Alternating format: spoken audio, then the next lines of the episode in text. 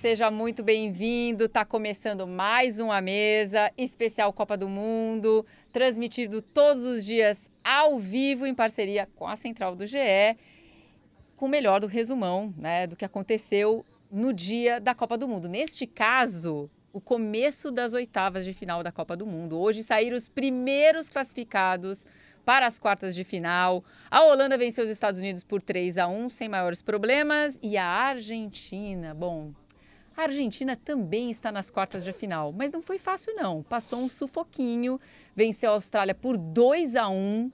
Não foi simples para os hermanos. E a Argentina, inclusive, foi salva no último lance, uma defesa do goleiro, tá? Não foi tão fácil assim. Vamos falar muito disso, desses dois primeiros classificados. Vamos trazer informações também ao vivo do Catar sobre a seleção brasileira. O Brasil pega a Coreia na segunda-feira. O Tite está preparando o time. Tem novos problemas para resolver e a gente vai tratar disso aqui numa mesa. Comigo hoje na resenha, Marcelo Raed, direto da redação do Rio de Janeiro. Já chamo ele aqui para trazer o debate desse jogo que acabamos de assistir entre Argentina e Austrália. E a Austrália, apesar de ser uma das, em tese pelo menos, uma das piores equipes desse Mundial, que, vamos falar a verdade, ninguém esperava que a Austrália estaria nas oitavas. Essa é a verdade. Já, já era surpresa até a Austrália nessa condição. Eles saem honrosamente e com aquele gostinho de que talvez pudessem beliscar ainda mais contra toda a poderosa Argentina. Qual foi a sensação que com, com que sensação você está agora depois dessa partida da Argentina, Red? Tudo bem, João. Boa noite a você, amigas e amigos ligados aqui na mesa e na central do GE. Dois jogos muito parecidos no dia de hoje. Dois jogos de, de que, que a equipe que teria a, a, eficiência técnica não conseguiu espaços para colocar o seu jogo. Depois a gente vai falar do jogo da, da Holanda com a da Holanda, da classificação da Holanda sobre os Estados Unidos, mas a Argentina, se não fosse esse primeiro golzinho do Messi aí que a gente acabou de ver, a Argentina estava encontrando muita dificuldade para furar o bloqueio da, da seleção da Austrália, mas esse golzinho do Messi, o gol que ele fez no seu milésimo jogo em Copa, na carreira e fazendo esse milésimo jogo em Copas do Mundo, abriu o placar para a vitória da Argentina, que no segundo tempo teve muitos problemas, Jô. Teve muitos problemas. É, a começar, né, com um problema em que a Argentina começa o jogo. Começa o jogo sem o Di Maria. O Di Maria, enfim, uma das estrelas da seleção argentina, ficou no banco o tempo todo é, poupado. Acho que ele só entraria se fosse um momento de desespero mesmo, né? E a, a Argentina ficou desesperada, mas não precisou colocar o Di Maria. Ele não tem uma lesão constatada, ele passou por exames, mas ele sente um desconforto na perna, por isso que ele não jogou hoje. É, e fez falta também, hein? Di Maria para a Argentina hoje, bastante. Eu acho que a notícia, Ju, é que o, o Lionel Scaloni, técnico da Argentina, repetiu a escalação que deu certo na classificação contra a Polônia, só que contra a Austrália, repetiu a escalação, óbvio, sem, sem Di Maria, Maria. Né? Tô falando do esquema tático. Uhum. Mudou a formação tática da sua equipe, passou a jogar com três atacantes de frente e o Messi como falso 9. Então ele repete essa formação tática, sem o Di Maria, mas com o Papo Gomes. E só que enfrenta muita resistência para furar o bloqueio da, da Austrália defensivo, que jogava com duas linhas com quatro jogadores. O time da Austrália é muito parecido com o que o time da Polônia tentou fazer no jogo contra a Argentina, mas que colocou ali, mas até o gol do Messi, a Argentina vinha encontrando muita dificuldade para furar o sistema defensivo australiano, que foi o sistema de defensivo que colocou a Austrália não só na Copa do Mundo, mas também nessa fase da Copa do Mundo, conseguindo a classificação para as oitavas de final. É, lembrando que a Austrália é, com todo respeito à Austrália, mas como eu já falei aqui, é uma das equipes, era uma das equipes mais frágeis realmente das seleções que estão aqui disputando a Copa, aqui não, né? Que estão lá disputando a Copa do Catar. Se classificou no sufoco, na repescagem, venceu o Peru, tirou o Peru da Copa é, e sai com um saldo positivo, obviamente, foi para as oitavas de final. É, e resumindo, para quem estava em Nárnia e não acompanhou o jogo da Argentina, a vitória da Argentina foi. É, vamos tentar resumir. O, repetindo assim, resumindo o que o Raed falou, gente. A Argentina encontrou o famoso busão, né? A Austrália se defendendo com duas linhas muito compactas, então não conseguia espaço para jogar. Para você ter uma ideia, até os 34 minutos, né, que é quando sai o gol do Messi, não tinha tido nenhuma finalização no gol. Aliás, não tinha, tinha tido apenas uma finalização, que foi para a Lua, se não me engano foi o Papo Gomes que chutou na Lua, é, e só não tinha tido nada. Isso era o tamanho do jogo travado. Mas aí tem o Messi, né, meus queridos? E o Messi só precisa de uma bola para resolver. E é exatamente isso que acontece. Primeiro tempo, vantagem da Argentina por 1 a 0. Aí no segundo tempo, a Austrália teve que tirar um pouco do busão de estacionamento ali, né, Raed? Porque falou, esse resultado não resolve pra gente. Com mais espaço, a gente viu a Argentina dominando o jogo, mas a Austrália, amigo do céu, a Austrália deu um calorzinho no final do jogo, deu para ver que rolou um medo real de pelo menos assim, sofrer um empate e o jogo ir para prorrogação, de repente para os pênaltis, porque a Austrália lutou, lutou muito. Então fez um gol ali numa, numa jogada, a bola desviou é, no Enzo Fernandes, se não me engano o gol foi dado gol contra, né, do, do, do Enzo, jogador da Argentina. É, porque o chute do Godwin ia para fora, ia para muito longe, bate no Enzo Fernandes e acaba enganando o M, M Martinez e entrando. É.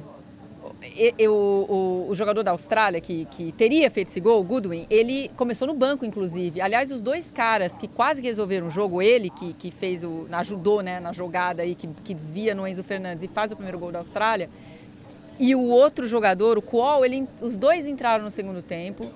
O Goodwin, ele tinha começado como titular as primeiras partidas com a Austrália e hoje ele tinha começado no banco. Então ele sai do banco, são alterações aí que o Graham Arnold faz. Graham Arnold, que foi jogador da Austrália, inclusive, até hoje ele mantém aí o seu nome entre os principais centroavantes da Austrália.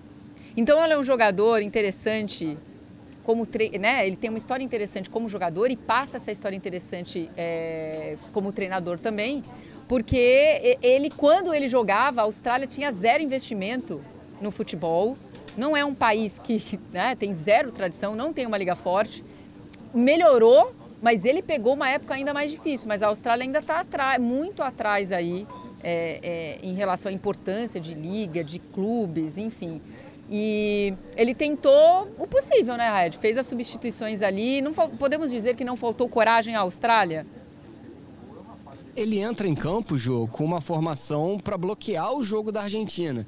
Ele tira o, o Goodwin, que é o autor do gol, para colocar o, o Bacos para fazer uma barreira na frente da área, jogou o Bacos do lado do Moy para fazer uma barreira na frente da área e evitar que a Argentina tivesse a superioridade que demonstrou contra a Polônia na última rodada da fase de grupos, ali no último terço do campo. E ele foi efetivo, ele foi bem efetivo no plano de jogo dele no primeiro tempo, até que apareceu o gênio, até que apareceu o Messi com o mínimo espaço possível, de ladinho de pé, tirou o goleiro da Austrália, o Matt Ryan, da jogada e fez o primeiro gol da Argentina. No segundo tempo, o técnico da Austrália volta com uma nova proposta de jogo.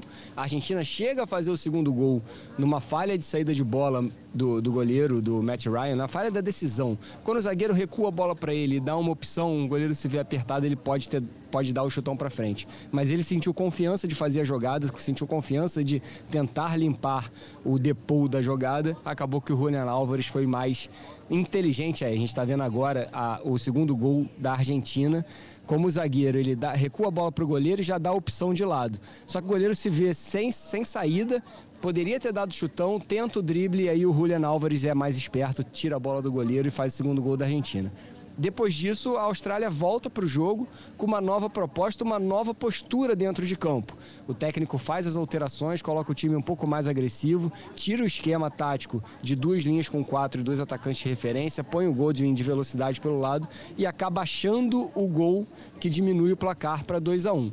Depois disso, aí vai na raça, aí vai na, na tentativa de tentar e, é, equilibrar a partida, empatar a partida, mas não consegue graças ao defesaço do M. Martins no chute. Se não me engano, quem faz o chute é o é o Kuol. Ele mesmo. Mas é, preciso preciso não, foi ele, aqui para ver ele, quem é o entrou no segundo que... tempo. Foi ele, foi né? Ele. O Kuol que dribla, recebe a bola dentro da área, dribla, finaliza muito bem e o M. Martinez fecha o ângulo e evita o gol de empate da Austrália. Eu imaginei, Joana, nesse lance, quando eu já estava aqui na redação, esperando para entrar contigo no A Mesa, eu imaginei que a gente fosse entrar numa mesa fazendo um funk carioca, a dança do canguru. Não sei se você conhece a dança do canguru, Jô, já ouviu Não falar? conheço. Dança, dança, dança, dança do canguru. Já ouviu não, né?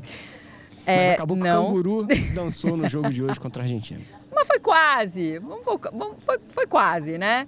E o Lautaro Gomes, meu Deus do céu! Eu fiquei com Lautaro dó do Martínez. Messi. Mar... Ma- Lautaro Martinez, desculpa, gente. Meu Deus do céu. Mudei o nome dele. Não merece ser chamado pelo nome real, pelo nome verdadeiro. Não merece. Deixou o Messi decepcionado. Deixou. Meu Deus do céu. Eu fico pensando o que o Messi pensou naquelas três bolonas, né, jogadaças para ele finalizar e ele não conseguiu concluir nenhuma. E ele se olhava assim e falava: Meu, o que eu acabei de fazer? E o Messi depois tentou resolver sozinho, porque falou: Meu, eu tô sozinho nessa, cara. Não vai dar. Pode pedir música no Fantástico, viu, Lautaro? Porque são três grandes chances de gol que você perdeu. Vamos trazer mais um craque para esse nosso time de debate do A Mesa, direto do Catar, Caê Mota, que está agente duplo. Porque ele vai falar de seleção brasileira, óbvio, como ele sempre fala, porque ele está lá acompanhando a seleção brasileira, mas ele estava no jogo.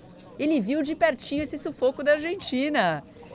Eu vou te perguntar se você teve a sensação, você que estava assistindo em loco, de que poderia dar errado, porque assim, a Argentina já assustou o seu torcedor na estreia, perdendo de virada para a Arábia Saudita. Ali você sentiu que o pessoal já perdeu um pouquinho daquela confiança que existia antes da Copa. Ai, Argentina favorita, 36 jogos de invencibilidade. Essa fase passou? Como estamos? Então, fala João, fala Raed. Primeiro quero falar com vocês que engasguei. engasguei, tô aqui, ó. Pedrinho e Led estão rindo de mim aqui. Eu engasguei. Vamos lá agora, ver se, ver se passou. Toma aguinha, toma aguinha. Que brasileiro. Eu botei Lautaro Martinez, eu botei Lautaro Martinez de artilheiro do meu bolão. Imagina o que, que eu sinto a cada partida que ele perde Você tá gols tão feitos. bem quanto perdeu eu. Gol feito contra a Arábia, perdeu gol, perdeu gol feito contra o, o- a Polônia, que os mexicanos devem ter ficado muito bravos. Hoje perdeu três gols feitos. Bom para a Argentina que eles têm Julian Álvares, que deu muito mais opção de mobilidade, de movimentação, de abrir espaço para o Messi, e ainda faz gol. O atacante do Manchester City fez um gol contra a Polônia, fez um outro gol hoje. Aqui no estádio não chegou a ter muito esse clima de tensão, de temor pela torcida argentina de uma eliminação, não. Claro que ali, nos últimos dois minutos, quando começa muita bola aérea, é, tudo pode acontecer e como quase aconteceu. Mas a sensação aqui era de que era mais fácil que, que a Argentina encaixasse um contra-ataque, como encaixou dois ou três ou quatro, e fizesse o terceiro gol do que sofresse realmente pela Austrália, que estava muito jogando bolas na, bolas na área. Achei que Cuti Romero e Lissandro Martinez fizeram partidas muito boas. Otamendi oscilou um pouco, mais com a bola no pé, mas na bola aérea também foi, foi muito bem. Então acabou que essa, esse esboço de pressão da Austrália não assustou tanto aqui, a não ser, claro, no último lance, quando ali o atacante é, leva a melhor para cima do, do Talhafico e gira. E na única bola que foi mesmo na direção do gol e que não foi gol do Dibo Martinez na Copa do Mundo, ele fez a primeira defesa. Antes, todas as bolas que tinham ido na direção do gol tinham sido gol, as duas da Arábia e a de hoje da Austrália. Então, assim, aqui o clima não foi muito de, de apreensão, não. Eles lotaram o estádio mais uma vez, cantaram o tempo inteiro mais uma vez. Os jogadores estão cantando até agora aqui, tá uma parada absurda aqui. A música dele lá dos muchachos lá, volvemos a, a ilusionar, eles estão ilusionados cada vez mais. Fala, Red. Tô revendo agora aqui o gol do Messi. Eu tenho a, a nítida impressão que o goleirão da Austrália, o Matt Ryan, ele ficou com a visão encoberta e não conseguiu o tempo de reação necessário para alcançar a bola do Messi no primeiro gol da Argentina. A torcida argentina é isso, E né? A torcida reação, argentina é né? muito. Desculpa, desculpa, Caia. Não, e tempo de reação que o Messi teve, né? Porque a, assistência do Otamendi é bem entre aspas, né? Totalmente sem querer, quando o Otamendi domina mal a bola, o Messi reagiu muito rápido e já chegou chapando. Acho que isso também pega todo mundo de surpresa, né? Tanto o goleiro quanto os marcadores, né? É, a genialidade também, né? A, aceleração da jogada a partir do Messi e a, e a o tempo de reação do goleiro que, prejudicado pela visão, não conseguiu ver o, o chute do, do camisa 10 argentino para fazer o gol. E a torcida argentina é isso, né? A torcida argentina é muito mais sobre, sobre acreditar e cantar do que sentir medo do que pode acontecer com o jogo. E, e a equipe acaba entrando nessa onda da, da torcida, muitas vezes em um jogo dominado, acaba baixando um pouco por, por a, a, transmissão mostrou o Di Maria batucando ali no banco de reservas enquanto a torcida, a torcida fazia festa. E aí, às vezes, a, a, própria seleção argentina acaba entrando na onda de festa da torcida e diminui a rotação dentro de campo. Acho que aconteceu isso também no final do jogo da partida de hoje contra a Austrália. É, essa imagem do Di Maria estava tava 2 a 0 ainda né? Quando ele faz isso. Depois acaba essa, esse, esse momento, né? Estamos todo mundo feliz, já estamos classificados, mas rolou isso mesmo, Caê. Não, eu vi, eu vi aqui. A, a, gente tem um monitorzinho na tribuna também, a gente viu, tá, tava eu e Martim Fernandes, a gente viu de Maria batucando ali, foi bem nessa música mesmo que está bem alta, em alta aqui na, na Copa dos Muchachos, Volvemos a Ilusionar, e fala do Brasil, da Copa América do ano passado tudo mais. Achei que foi um jogo muito físico também, cara. A Austrália com, com, com um time com muita estatura, foi muito pro embate físico e isso acabou que fez, ao meu ver, com que o Depou entrasse no ritmo que ele está acostumado a apresentar, tanto no Atlético de Madrid quanto na, na seleção. Achei que o Depou fez jogos muito abaixo na fase de grupo, mas achei que hoje ele conseguiu voltar para o nível, o nível que ele, que ele que fez dele um titular da seleção, achei ele, ele, ele muito participativo, participa não só do gol, mas também tentou dialogar bem com o Papu Gomes. E na hora do jogo físico, ele foi um cara que, que, que, que foi ali para o embate mesmo com os australianos. Então, achei que ele que, que fez uma fase de grupos muito abaixo, dessa vez ele justificou o apelido aí de, de sócio preferido do Messi, né? pelo menos isso. E você tocou num ponto é, que eu ia até perguntar para vocês dois, para trazer esse, é, esse detalhe para o debate, porque diferentemente do Brasil, o Brasil teve a chance de jogar com o time reserva contra Camarões e acabou derrotado, justamente porque já estava classificado, então tinha essa possibilidade de fazer testes e poupar os jogadores nesse porque vai o, o, período de descanso vai ser muito curto, né? O Brasil jogou sexta e vai jogar de novo na segunda-feira. A Argentina não teve essa chance. A Argentina jogou pela vida na Copa, na, na, na terceira rodada. Então não conseguiu poupar ninguém. É, teve que teve que ir para tudo ou nada também. Então é, isso isso pesou também nessa, nessa partida e pode ser um efeito cumulativo assim para a Argentina porque o técnico não conseguiu. Poupou o Di Maria hoje porque ele foi obrigado, né? Porque o Di Maria estava sentindo dor, mas a verdade é que ele não conseguiu sentar o Messi, por exemplo, né? Ele não está conseguindo é, descansar os seus jogadores como ele poderia se tivesse uma primeira fase mais tranquila, que não foi o caso da Argentina, né? Foi uma primeira fase difícil, é, tomando susto, perdendo de virada para a Arábia Saudita na, na, na estreia, depois beleza, ganhou da Polônia, ganhou do México, mas não foi uma primeira fase tranquila como talvez a Argentina imaginasse.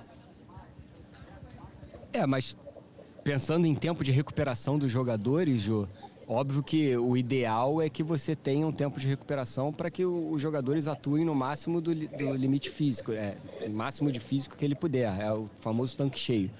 Mas já prospectando uma próxima rodada, as quartas de final contra a Holanda, são seis dias de descanso.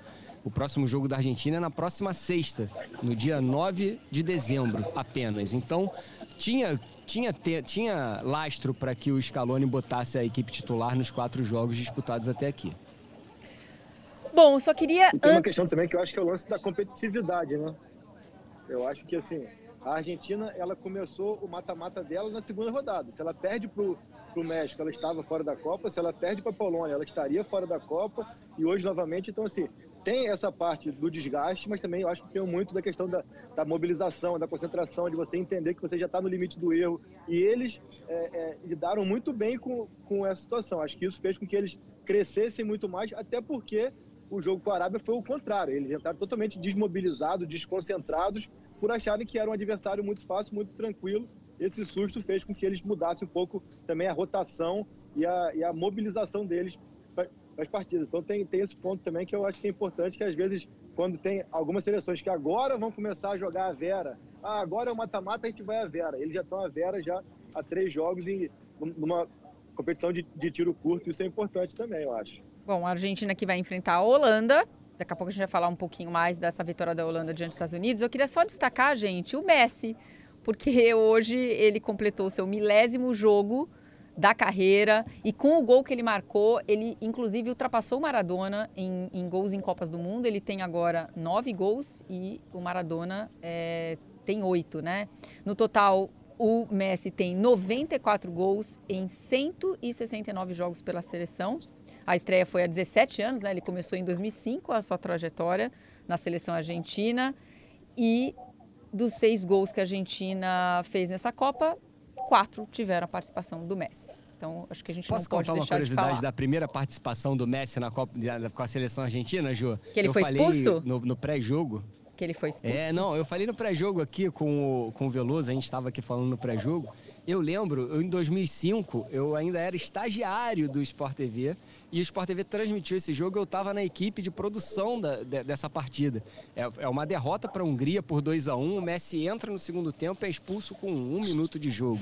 Então, Grande é, é legal você poder ter a possibilidade de reescrever a história, como o Messi teve tempo para reescrever a história dele com a seleção argentina e faz nesse, nessa Copa do Catar possivelmente seu grande último ato da carreira com a camisa da seleção argentina.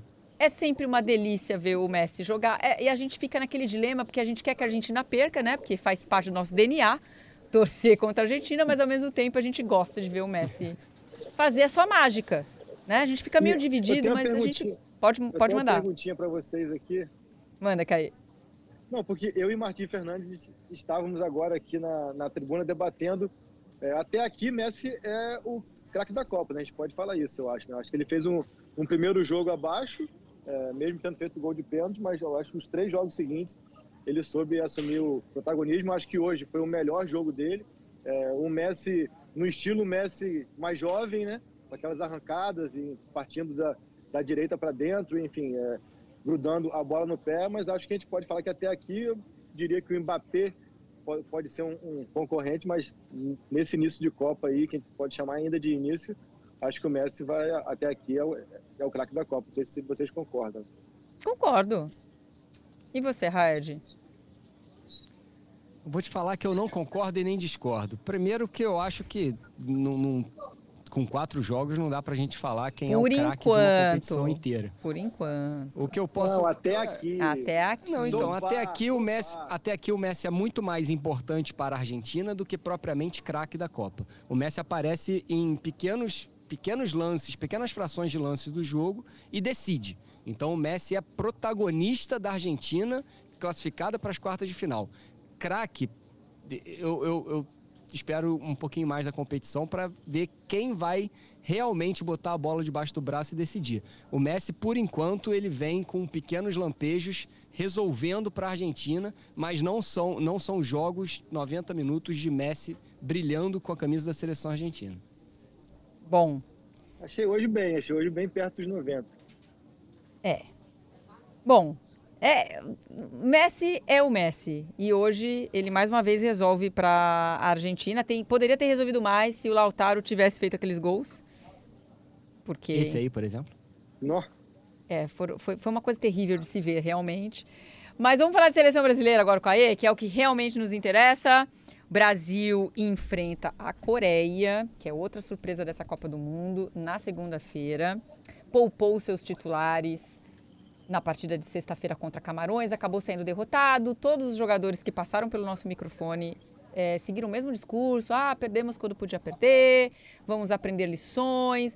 Mas a verdade é que é difícil de fazer muitas análises, análises porque era um time reserva. Né? De fato, não é a força máxima eh, da seleção brasileira na Copa. Mas o Brasil ganhou mais duas notícias eh, difíceis, né?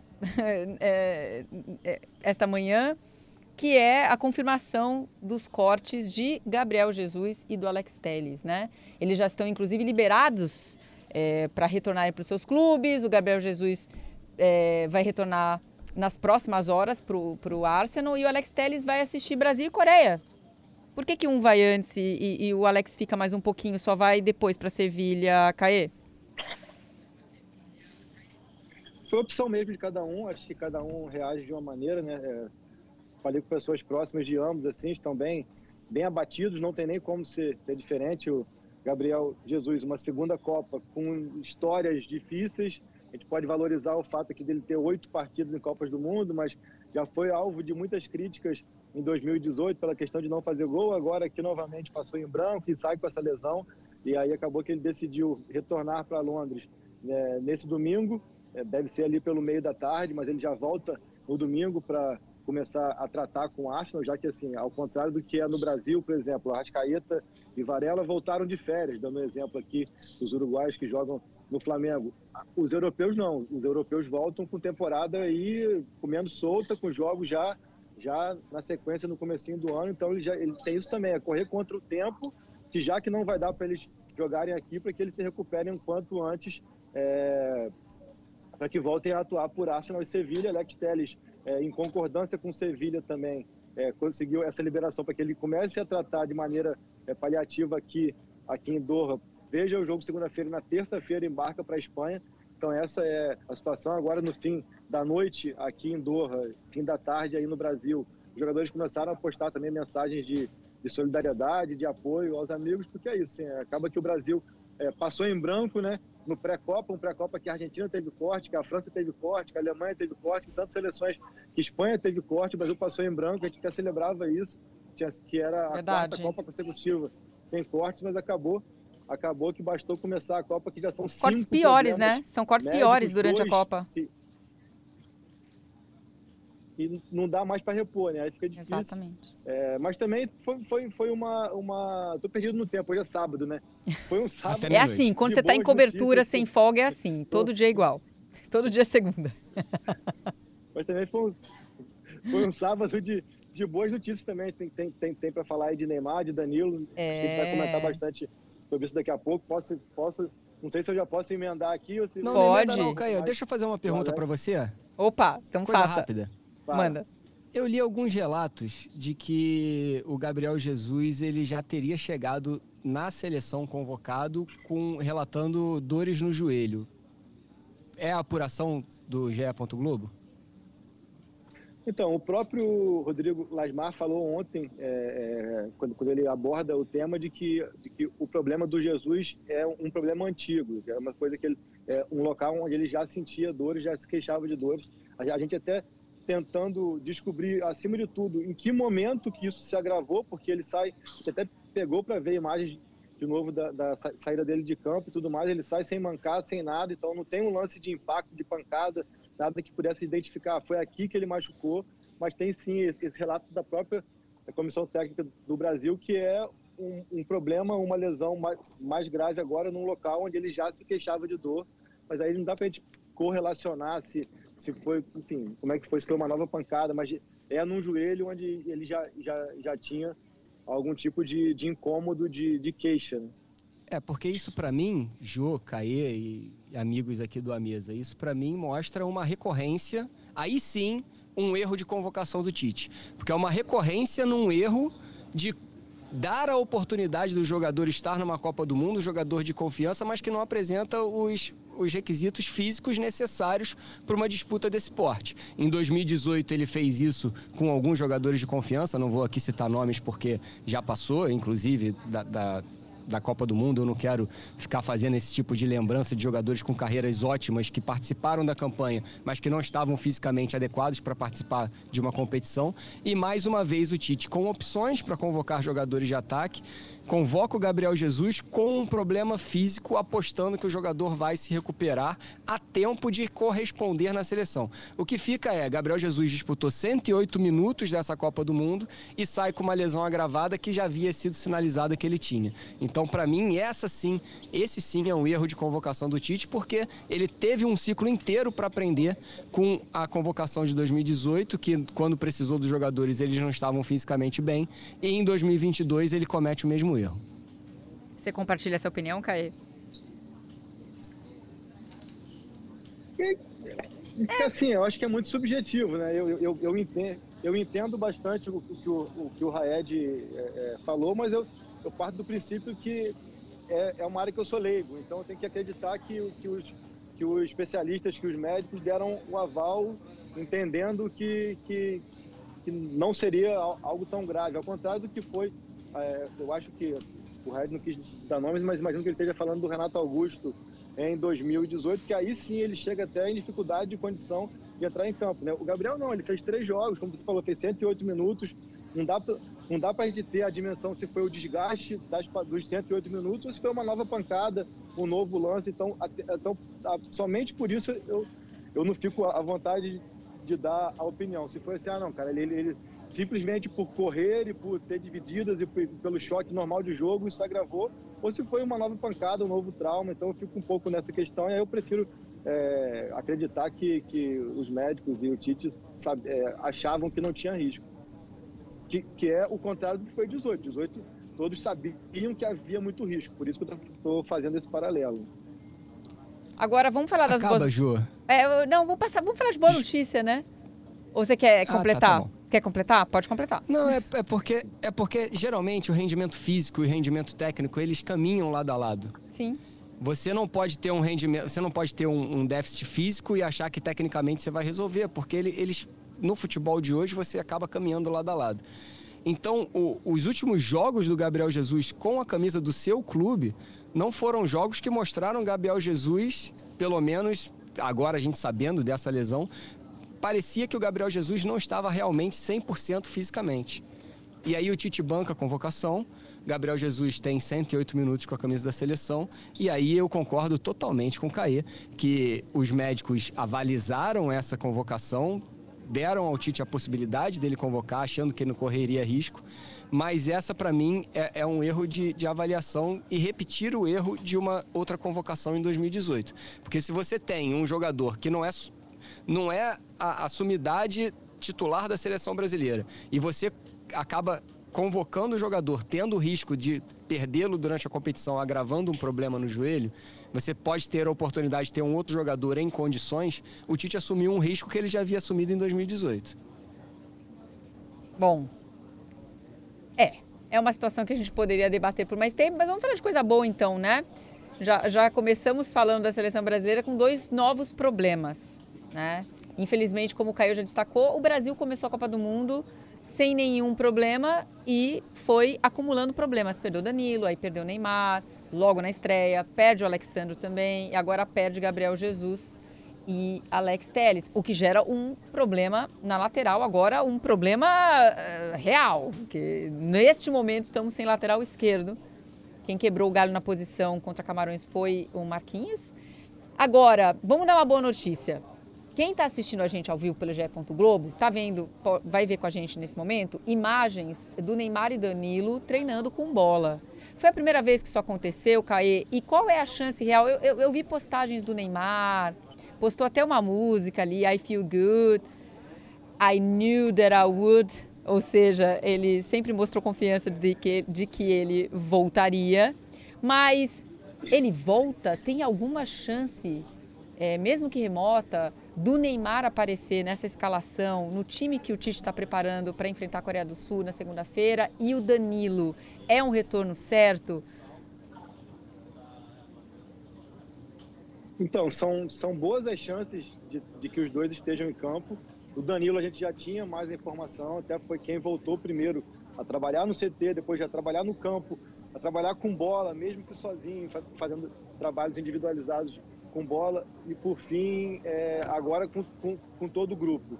O Neymar não tinha ido ainda ao CT, sequer tinha ido ao CT, ele estava nesses 10 dias da estreia até hoje, nove dias, quase que recluso no hotel, fazendo tratamento 24 horas por dia, enfim, é bem intensivo mesmo. Ontem ele saiu do hotel para ir ao estádio, ao Luzeio para ir ao jogo e hoje voltou ao CT. A gente está tá, tá vendo aí imagens dele, dele trabalhando com bola, com o grupo no aquecimento, depois de finalização. É, a gente ainda está apurando, a gente tem informação de que o Neymar já deu sinais para pessoas próximas de que estará em campo. Eu acho que assim, o Neymar é um cara também que ele, ele, ele sabe utilizar muito bem as redes sociais, ele sabe o impacto das palavras dele. Eu, eu acho que, que, quando ele, ele vai em rede social e posta ali I feel good, eu acho que ele está tá passando uma mensagem é, para o torcedor de maneira geral e a gente como apurador também consegue colocar isso num, num bolo de, já de informações que temos de bastidores, de que a chance dele estar em campo é, na segunda-feira é muito grande. E tem um fator Neymar também. A gente é, debateu mais cedo aqui, debateu ontem, tem debatido quanto que de repente valeria a pena, mesmo que ele esteja bem, preservá-lo para uma emergência e tê-lo ainda mais próximo seu, da sua melhor forma numa eventual quarta de final. Só que jogadores como Neymar, é, vou falar aqui da minha jurisdição, como Gabriel, essa, esses jogadores eles praticamente se escalam. Não é tão simples um técnico chegar e falar, não, não, você vai sentar ali porque eu quero, você vai esperar. Então, acho que até quando ele vem a público e se manifesta dizendo que está bem e posta fotos sorrindo e tudo mais, acho que cada vez mais dá indícios e dá sinais de que as chances dele, dele, dele estar em campo e de início na segunda-feira são maiores. A gente vai esperar o treino de manhã, é o último treino, é, é o primeiro treino, o único treino onde o Tite vai poder fazer mesmo um apronto coletivo, um time contra o outro, trabalhar tudo isso ali. Então, a gente fica nessa expectativa. É, tornozelo não é simples, a gente que, que tem um pouco de, de, de, conhecimento aí de muito tempo militando no futebol, a hora que você vai para uma dividida, que você vai para mudar de direção, para bre, brecar e tudo mais, um treino mesmo a vera, a gente vai ver até que ponto ele vai sentir dor ou não. Ele fez ali trabalhos de, de propriocepção ontem, que, que, são muito importantes, trabalho na piscina, hoje finalizou, mas quando você vai ali para a disputa mesmo, para o jogo, é, para o treino valendo, é, isso sim é um grande teste, mas é, todos os indícios, todos os sinais, inclusive dados pelo próprio Neymar, é de que ele está tá, tá, tá em condição da partida. Quem preocupa mais, até por não ter ido a campo ainda, não ter feito atividades com bola, sequer ter calçado chuteira desde, desde que se machucou na vitória contra a Suíça, é Alexandre. E aí fica mesmo essa questão, esse um outro debate até mais profundo de quem seria a opção na esquerda. Acredito eu que a mais óbvia, natural, seria o Danilo, até porque o Danilo foi utilizado nessa função em alguns momentos. E o Daniel Alves? O próprio Alexandre. Daniel Alves na direita ou Militão? Como é que fazemos? o Daniel Alves, é, e aí, é, aí, aí eu já, já é. fico bem na dúvida. Assim, acho que você colocar uma linha, uma linha de quatro ali com Militão, Thiago, Marquinhos e Danilo, tu fica muito postado, fica muito preso ali. Acho que você. Depende da construção do meio de campo, Caia. Everton é, Ribeiro. da configuração do É viável? Everton Ribeiro, é, que já jogou nessa posição, é viável? É, poderia aparecer ou seria muita surpresa? Chance praticamente nula? Eu acho que é muito surpresa, até por, por tudo que o Ribeiro passou esse ano eu mesmo. Eu também acho, né? Mas eu é, tinha que te perguntar. De, de lateral com, com, Paulo Souza. É. Jogou de lateral com Paulo Souza, não foi bem, foi uma, uma coisa traumática para ele ali. Eu acho que uma opção que poderia ser é você colocar o Marquinhos, que foi a escolha do Tite na partida contra o Camarões, e colocar de repente o Bremer ali na esquerda. O Bremer que fez uma grande partida, acho que para mim ontem, uh, o, o saldo positivo principal da partida contra o Camarões foram as atuações de Martinelli e de Bremer.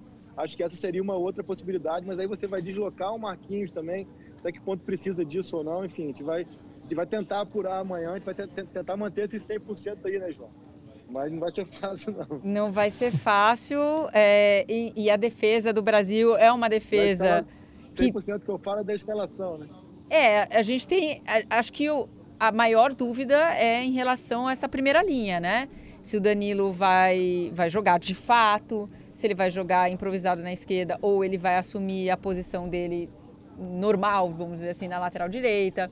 Se o Militão vai jogar na direita, caso o Danilo seja deslocado para a esquerda, se o Marquinhos vai ser, vai ser deslocado para a esquerda. Então, assim, a gente tem, temos dúvidas em relação a essa primeira linha. Agora, o restante do time, a gente tem a dúvida do Neymar. Eu acho, assim, talvez a, o Brasil faça como a Argentina fez hoje com o Di Maria. É um jogador que estava lá, que se fosse muito necessário, iria entrar no sacrifício, mas deixar o cara no banco, né? Porque estava sentindo dor. O Neymar talvez não esteja 100%, talvez, é, é lógico, está feliz, é, dá esperança que vai jogar a Copa, mas talvez não esteja, existe uma preocupação ainda de colocá-lo no jogo, começar como titular, ele fica ali como opção é, para o segundo tempo, né? Sendo preservado e só entraria no jogo numa situação assim, ó, estamos sofrendo muito contra a Coreia, precisamos de você aí para resolver. Talvez seja esse o cenário mais provável para o Neymar? Se fosse eu o treinador da seleção brasileira, talvez sim, pensando no, na, no prosseguimento da competição. E pegando aqui também um gancho da sua pergunta para o Caê sobre como o Brasil montaria essa linha defensiva, eu acho que tudo depende da configuração do meio de campo. tem que ter um equilíbrio nas, nas ações ofensivas e nas ações defensivas. Ah, vai jogar com quatro zagueiros fazendo, dois zagueiros fazendo lateral e dois zagueiros por dentro é possível, é viável. O Militão sai bastante. Você pode segurar um, um, zagueiro pela esquerda, porque o setor direito ofensivo da Coreia do Sul é, é potente, com o som caindo bastante por ali. E aí você libera um pouquinho o Militão para fazer a construção ali junto do Casemiro. Mas não adianta entrar com quatro defensores na linha defensiva, com quatro zagueiros ou, ou com o lateral direito improvisado do lado esquerdo, que não vai dar o apoio pelo setor esquerdo, se você configura seu meio de campo, por exemplo, com dois volantes. Se você entrar com Militão, Thiago Silva, Marquinhos e Danilo pela esquerda, e você entra com Casemiro e Fred, você perde dinâmica do setor ofensivo. E isso que tem custado à seleção brasileira boas atuações nessa Copa do Mundo. Quando o Tite consegue fazer um balanço tanto defensivo quanto ofensivo, ele consegue, ele consegue ter eficácia no campo de ataque, como foi, por exemplo, contra a seleção da Sérvia. Depois ele opta por dar ritmo de jogo para o Fred, que não rendeu bem. O Bruno Guimarães no último jogo não rendeu bem. E é o segundo volante ali do lado do Casemiro, que pisa no setor ofensivo, que não está conseguindo criar, porque a seleção não tem o Neymar, realmente, você perde uma referência técnica, você perde, eh, o adversário já tira o espaço de campo porque já não tem Neymar, já não dobra a marcação porque não tem Neymar, e você acaba sacrificando os ponteiros dos lados do campo. É, vamos ver eu o que, que o Tite vai aprontar. Aí, Raed, eu acho que até pelo, até pelo que aconteceu no, no, próprio jogo contra a Suíça, né? Eu acho que acabou que o, o Paquetá não funcionou tão bem naquela função ali. Eu acho que diante do que já aconteceu, eu, é, claro, aqui, aqui é o debate, não é informação, mas eu acho que diante do que já aconteceu, diante, como falamos aqui, da possibilidade de você ter uma linha é, é, defensiva mais bem postada e tudo mais, eu acho que, para mim, é, é, é, é, claro que, que, que, ele vai, vai voltar com o Paquetá ao lado do Casimiro, e aí se por acaso, numa eventualidade, ele não, não começar com o Neymar, ele bota o Rodrigo ali. Eu vou ver dessa maneira porque não funcionou nas vezes que ele, que ele tentou. Ao meu ver, eu até vi, vi bons momentos do Fred, mas perde muito em dinâmica, perde muito em, em aproximação em, em, alguns momentos. Então, acho que, acho que essa questão do Paquetá voltar, dar esse passo atrás e jogar ao lado do, do Casemiro, pelo menos a minha percepção assim do que eu, do que eu tenho visto aqui, eu acho que, que, que ele não vai abrir mão mais não. Vamos, vamos aguardar. O, a seleção brasileira treina amanhã, o Caio vai estar lá de pertinho acompanhando. Nove e meia, horário de Brasília, tem coletiva do Tite, tem coletiva do Thiago Silva também, que vai ser o capitão do Brasil mais uma vez nessa partida decisiva contra a Coreia do Sul. E você sempre aqui com a gente, presente, né, Caê? Desejando para você, então, né, uma boa noite para você, bom descanso. Obrigada mais uma vez por participar com a gente aqui na mesa. Valeu, tamo junto. Agora vou tentar falar com o jornalista ali, mandar um abraço. Fala que vocês mandaram um abraço. Isso, manda sim. Beijo. Mas fala para ele que a Copa do Bruno Fernandes está melhor. boa, boa, boa. Beleza, beijo Tamo pro Caê. Valeu, tchau, tchau. Beijo pro Caê. E antes a gente mudar a chavinha, parar de falar da seleção brasileira, eu quero, eu quero é, mais uma vez chamar atenção para quem não viu é, e quem está acompanhando a gente ao vivo, é, vai curtir com a gente uma imagem muito fofinha da seleção da Coreia com a seleção brasileira. É, a gente já falou aqui numa mesa da, do amistoso, né, que a Coreia foi goleada pelo Brasil por 5 a 1 e depois do jogo os jogadores da Coreia foram até o vestiário do Brasil trocar a camisa e pedir autógrafo, porque eles admiram demais o futebol brasileiro. Então na imagem você vê o Neymar com o som, o som que é companheiro do Richardson no Tottenham. Tem uma imagem do show também com o Vini Júnior. Enfim, é bonitinho demais. Como é que a gente vai torcer contra esses caras, Raed? Eu não consigo. Eles são muito fofos. Olha que bonitinho. Então, quem não viu, tem, tem nas redes sociais essa imagem é muito bonitinha, os, muito humildes, né? É, reconhecem hum. que são, é. obviamente, inferiores em história, em camisa, é, que tecnicamente a seleção brasileira sobra, mas são humildes. É é uma cena rara de se ver. Legal você ter uma você ter também ídolos no esporte é muito legal você se espelhar em, determinado tipo de jogo de algum jogador também é muito legal. E que eles continuem fofinhos pedindo autógrafo para a seleção brasileira no vestiário depois da partida já pegando voo de volta para a Coreia do Sul porque o Brasil precisa vencer esse jogo Verdade, precisa vencer esse jogo, mas é, eu achei legal registrar esse clima muito legal é, entre a seleção brasileira e a seleção da Coreia. A gente vai assistir o jogo, obviamente, torcendo para a Coreia ser eliminada, mas fica aquele carinho, aquele respeito é, pela seleção da Coreia, uma das sensações dessa Copa do Mundo. Eu fofinhos. faço coraçãozinho para eles aqui assim, tá tudo é, ótimo, tá tudo Como é que é? Né? Eu, eu, é assim, né? O coraçãozinho. É um mini coração assim, é. Sim. É, é isso, do, mini do Pyong, coraçãozinho Pronto. do Pyong. Eu fiz tudo errado, mas tudo bem. Ainda bem que quem está ouvindo o podcast não está vendo essa imagem terrível que eu acabei de fazer. Mas vamos falar do outro jogo de hoje. A Holanda venceu os Estados Unidos por 3 a 1. Gente, a Holanda, se tem uma seleção obcecada por Copa do Mundo, podemos dizer que é a Holanda.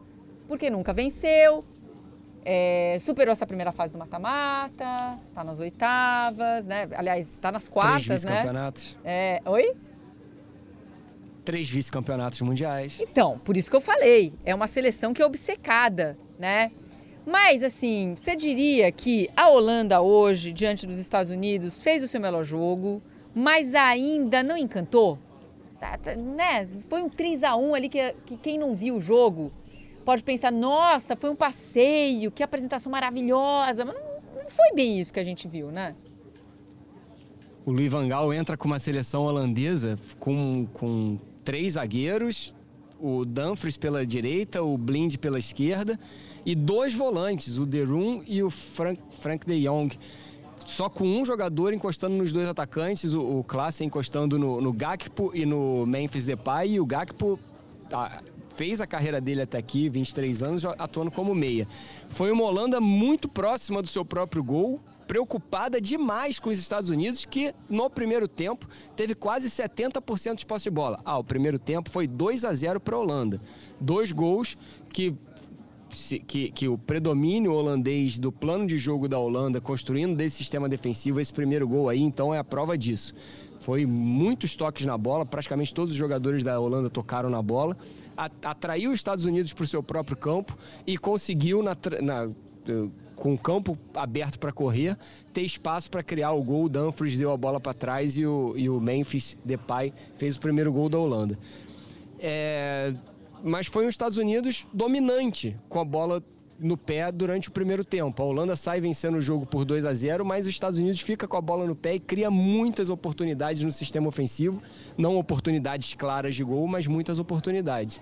Se um desavisado ligasse a televisão e falasse assim: "Vou ver Holanda e Estados Unidos", e começasse a ver o jogo, ele ia ter dúvidas quem era a Holanda, quem era os Estados Unidos, porque os Estados Unidos tinha posse de bola e a Holanda apenas se defendia. Aí o segundo gol, mais um gol macetado. Tem dois. Eu não ia ter dúvida porque a Holanda de joga de macet... laranja. Brincadeira. Ah, sim, não, é, é, é, é isso. É isso, mas. Você Te teria quebrei dúvida agora. Se, se, se é, é, isso mesmo que eu tô vendo? É os Estados Unidos imponente no campo de ataque, a Holanda só se defendendo?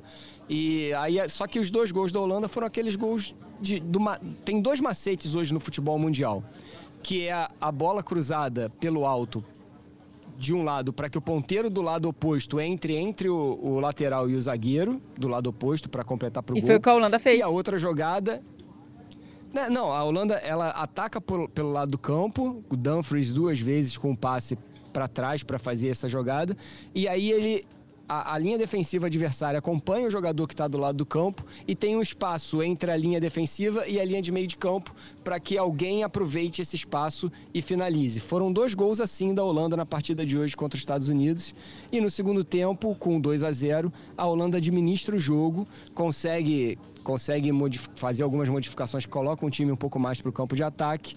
Os Estados Unidos chegam a diminuir o placar, mas logo depois que os Estados Unidos diminuem o placar, um o, o Daley Blind dá o passe na segunda trave para o Dumfries para que ele fizesse o gol da classificação, o gol da definição da classificação da Holanda na partida. Vai ser um jogaço, Holanda e Estados Unidos, reedição das quartas de final da Copa Holanda de e 98. Desculpa, perdão. Holanda e Argentina. é, reedição das, das quartas de final da Copa de 98, quando a Holanda passa pela Argentina e acaba pegando o Brasil na semifinal. É possível que isso aconteça também nessa Copa de 2022. É, o chaveamento permite que, sonhe, que com uma, semifin uma semifinal entre Brasil e Holanda. E a Argentina vai enfrentar dificuldades nesse ferrolho holandês, que sai muito rápido em contra-ataque. E os Estados Unidos? É, se despede da Copa fazendo o que dava para ter feito mesmo? Chegar até as oitavas? Era isso mesmo que dava para fazer? É um time muito jovem, um time muito jovem que não rendeu nas eliminatórias e que chegou na Copa do Mundo e conseguiu ter alguma eficiência no estilo de jogo. E tem tem um amadurecimento desses jogadores, desses destaques. Tem o Pulisic, tem o Tyler Adams, tem o McKinney, Hoje não jogou o Josh, Josh Sargent, mas é um atacante de referência também muito, muito interessante de se ver jogar. Tem o goleiro, bom goleiro Turner, uma linha de zaga firme, dois laterais imponentes no sistema ofensivo, o Robson e o Serginho Deste. E para o próximo ciclo de Copa do Mundo jogando em casa, pode ser que tenha um, um respiro maior. Mas nessa competição, pegando uma Holanda com peso de camisa nas oitavas de final. Ainda assim, fez um jogo muito bom, muito interessante. A Holanda, como eu falei, se retraiu muito no sistema defensivo e os Estados Unidos teve muita posse de bola, mas não conseguiu achar as soluções para conseguir a classificação, as soluções ofensivas para conseguir a classificação e eliminar a Holanda. É só citar assim esse trio aí jovem, todos têm 24 anos, o Tyler Adams, o Weston McKinney e o Yunus Musa. Musa, Yunus. Eles é, to... são, são os três jogadores de meio de campo. Exatamente, são jogadores que são a grande esperança, na verdade. A gente forma esse trio aí é, que ajuda os Estados Unidos a terem esperança para um 2026 melhor, já que os Estados Unidos vai sediar a próxima Copa. Enfim, a grande pergunta é se o técnico vai ser mantido, porque é um técnico que tem aí uma discussão se ele faz um bom trabalho ou não, que é o Greg Berhalter. É, ele foi contratado para isso, para classificar os Estados Unidos, que não conseguiu se classificar em 2018 e foi uma coisa terrível. E a meta era chegar de, realmente até as oitavas. Essa era a meta. Então ele cumpriu a meta. Tem que ver agora como é que fica a seleção americana, então, nesse novo ciclo que começa para eles a partir de agora, como sede da Copa do Mundo em 2026. E a Holanda.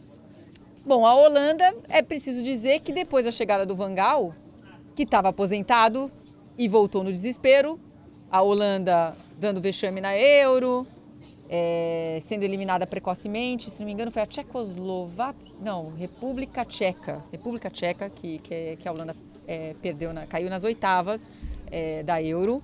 E aí Von Gaal volta e desde que ele voltou a Holanda está invicta, né? Ela tem 14 vitórias, 5 empates e não perdeu até agora. Esses são os números do Van Gaal é, na Holanda. E a Holanda vai pegar a Argentina e nós temos um videozinho do nosso, nosso titular absoluto aqui do A Mesa, o PVC, que já faz uma análise do que ele espera para esse primeiro confronto definido das quartas de final da Copa do Mundo. Joana, tem um pouco de barulho aqui. Estou me refugiando para poder falar um pouco melhor sobre essa Argentina. O PVC está no banheiro, bicho. Fez gol no goleiro que se chama Ryan e pode chamar de Rion porque ele errou de maneira grosseira, o Jean Álvares fez o segundo gol e aí resolveu a partida. Ah, mas a grande notícia foi o Messi, porque foi ele que clareou um jogo que parecia difícil no primeiro tempo. Depois do gol do Messi, tudo ficou mais simples. Mas não vai ser simples contra a Holanda, não. Vamos debater isso? Não vai ser simples contra a Holanda. A Holanda é pragmática, feia, difícil de jogar contra faz gols de contra-ataque, tem menos posse de bola que o adversário, bloqueia. O está alucinado para ser campeão da Copa do Mundo e acha que a defesa é o caminho para isso. Ele que sempre foi do ataque, 106 gols no Campeonato Holandês de 95, mesma temporada em que ganhou o, a Champions League. Ele agora quer ser campeão de maneira sólida, pragmática e pode ganhar da Argentina. Claro que pode ganhar da Argentina. Se uma coisa, essa futebol, Copa já. Não, além do futebol, né, Raed? Arábia Saudita ganhou da Argentina. Arábia Sa... Vou repetir. Arábia Saudita ganhou da Argentina. A expectativa da Arábia Saudita era: tomara que nós não sejamos tão goleados nessa Copa. e a realidade foi outra. Outra coisa, passou sufoco com a Austrália, que é um dos times mais frágeis, mais humildes, com menos investimento, tá ali junto com Costa Rica, os times piores vai dessa, dessa Copa do Mundo, passou sufoquinho. Então é óbvio que tem um caminho aí. Para nós é uma ótima notícia, já que né, tá se desenhando aí a Argentina avançando e o Brasil também um confronto nas semifinais. Eu já errei o bolão, porque eu tinha colocado a Argentina e passando em segundo. Ó, você viu que nisso eu quase acertei. Eu achava que a final podia ser Argentina e Brasil. É, não vai acontecer mais, é, mas é lógico que pode. Pode muito, né? Concordo com o PVC. E você, Raed? É, eu já tinha até falado sobre isso aqui no podcast. É um jogo que é muito difícil para a seleção argentina, porque os melhores jogadores holandeses são jogadores de defesa. Hoje, a gente pode até discutir a utilização ou não do Delite, mas o, o Timber, o Ake e o Van Dijk são é, e, e, ali na linha de frente, o De Jong, Frank De Jong, são os principais jogadores dessa seleção holandesa. Ah, você tem o Cody Gakpo fazendo uma excelente Copa, realmente está fazendo uma excelente Copa. Você tem o Memphis Depay, importantíssimo para o sistema ofensivo da Holanda, sim, realmente é. Mas os melhores jogadores holandeses são jogadores de defesa. E o Louis van Gaal monta esse seu time estruturalmente defensivo, com um ferrolho defensivo muito grande e uma transição muito rápida ofensiva. E aí usa muito o seu lado, lado direito, ofensivo, lado lateral direito, né, o Dumfries, jogador da Inter de Milão, que é que fez na partida de hoje uma partida elogiável para a imprensa holandesa. A imprensa holandesa, inclusive, diz que é a melhor partida da Holanda na Copa por causa dos jogadores individualmente mas é uma partida feia holandesa. É uma partida de, que não fica com posse de bola. No primeiro tempo, como eu falei, os Estados Unidos teve quase 70% de posse de bola e ocupando o campo de ataque. E a Holanda sem a posse de bola, retraída próxima do seu próprio gol, tentando explorar a transição ofensiva. E o jogo contra a Argentina tende a ser um jogo assim também, brigado no setor de meio de campo, sem espaço para que o Messi consiga decidir para a Argentina mais uma vez, e a Holanda explorando a velocidade contra uma zaga argentina que não é tão rápida. É, vamos ver o que vai dar nesse confronto. Acho que é um confronto muito aberto. Não coloco a Argentina como absoluta favorita mais. Acho que ela já deixou é, uma prova de que tem um caminho aí. É, acho que todas as seleções, né, deixaram um caminho em aberto aí é, vai ser interessante de ver essas quartas de final. Lembrando que amanhã, então, temos mais dois confrontos das oitavas que você acompanha aqui com a gente. Aliás, você acompanha na TV Globo, na Globoplay, no Sport TV e também com a gente aqui no GE. Globo. A gente tem França e Polônia é, a partir do meio-dia e Inglaterra e Senegal às quatro da tarde. Mas para a gente o pré-jogo começa muito antes. Então você vai lá, vai estar ligado 11 da manhã, já tem pré-jogo, já tem aquecimento no GE. Globo, já tem tempo real para você acompanhar essas duas partidas. E depois você já sabe, acabou Inglaterra e Senegal, né? Você continua com a gente aqui no GE. Globo que começa A Mesa ao vivo. Palpitinhos, antes da gente se despedir, Raed, palpitinhos gostosos sobre França e Polônia, Inglaterra e Senegal. Palpitinhos. Vou anotar os seus Inglaterra palpitinhos. E Senegal para mim Inglaterra e Senegal para mim é um jogo imprevisível. Eu hoje pela manhã falei que tinha alguns confrontos que eu achava imprevisíveis nessas oitavas de final. Pra e mim, o mais são. imprevisível para mim é Inglaterra e Senegal. Porque eu acredito, Jô, que, que são, são estilos de jogo, estilos de jogo que se casam e que pode ser que a Inglaterra não consiga ter eficiência no seu sistema de jogo contra uma seleção africana que tem muita imposição física e corre bastante, tanto quanto os ingleses. Então, eu acho imprevisível, ainda assim, eu confio na, na vitória da Inglaterra. Eu acredito que a Inglaterra leve, passe por, por Senegal. Imagino aí um, um 2 a 1 ou 3 a 1 decidido na prorrogação para a Inglaterra. E sobre França e Polônia, eu infelizmente tenho que dizer que esse não amanhã é, é, dia de abrir, a, abrir o cachecol de, com o nome de Lewandowski e torcer fervorosamente para que saia essa França da Copa do Mundo, que é o meu calo no pé, é a hum, França na Copa do Mundo. E eu quero chegar na final hein? e não quero disputar contra a França. Mas é difícil, né? O que, a Polônia fez até agora para a gente acreditar que é possível bater a França? Not much. É. Né? É, não, não fez muito, né? Mas é, é, você, você pediu o meu pitaquinho, né? Pedi. Eu tô falando da minha torcida. A torcida é para que a Polônia consiga ah, não, fazer. Torcida, eu quero Polônia 8 a 0 na França, se eu pudesse escolher, mas não vai acontecer. Nós temos aí a França, mesmo com todos os desfalques aí. Não vai dar para Polônia, né? É, a, minha torcida, eu... a minha torcida é para Polônia e para o Lewandowski, mas no meu bolão eu botei 3 a 0 França. 3 mas eu, ainda França. assim eu, eu confio. Eu vou botar aqui 4 a 1 para a França tá? E Inglaterra e Senegal, eu vou colocar o inverso do seu palpite. Eu vou colocar 2 a 1 um Senegal. Porque eu gosto muito de Senegal, cara. eu amo aquela torcida demais. Então eu vou tá colocar, tá valendo. né? E assim, eu sou péssima no bolão, então partindo desse princípio, se eu errar tá ótimo, porque quer dizer que França estará eliminada. Né? Porque eu estou apostando na França. Mas enfim, estou apostando no, no, na lógica. Vamos ver se serei surpreendida e você também. Né? A gente vai ficar por aqui, agradecendo mais uma vez a sua participação, Raed, grande parceria contigo aqui Obrigado, no A Mesa. Você que está aqui com a gente, muito obrigada por nos acompanhar ao vivo nessa parceria do A Mesa com a Central do GE e nos acompanhar depois, tá? para você que está ouvindo a gente é, nas melhores plataformas de áudio.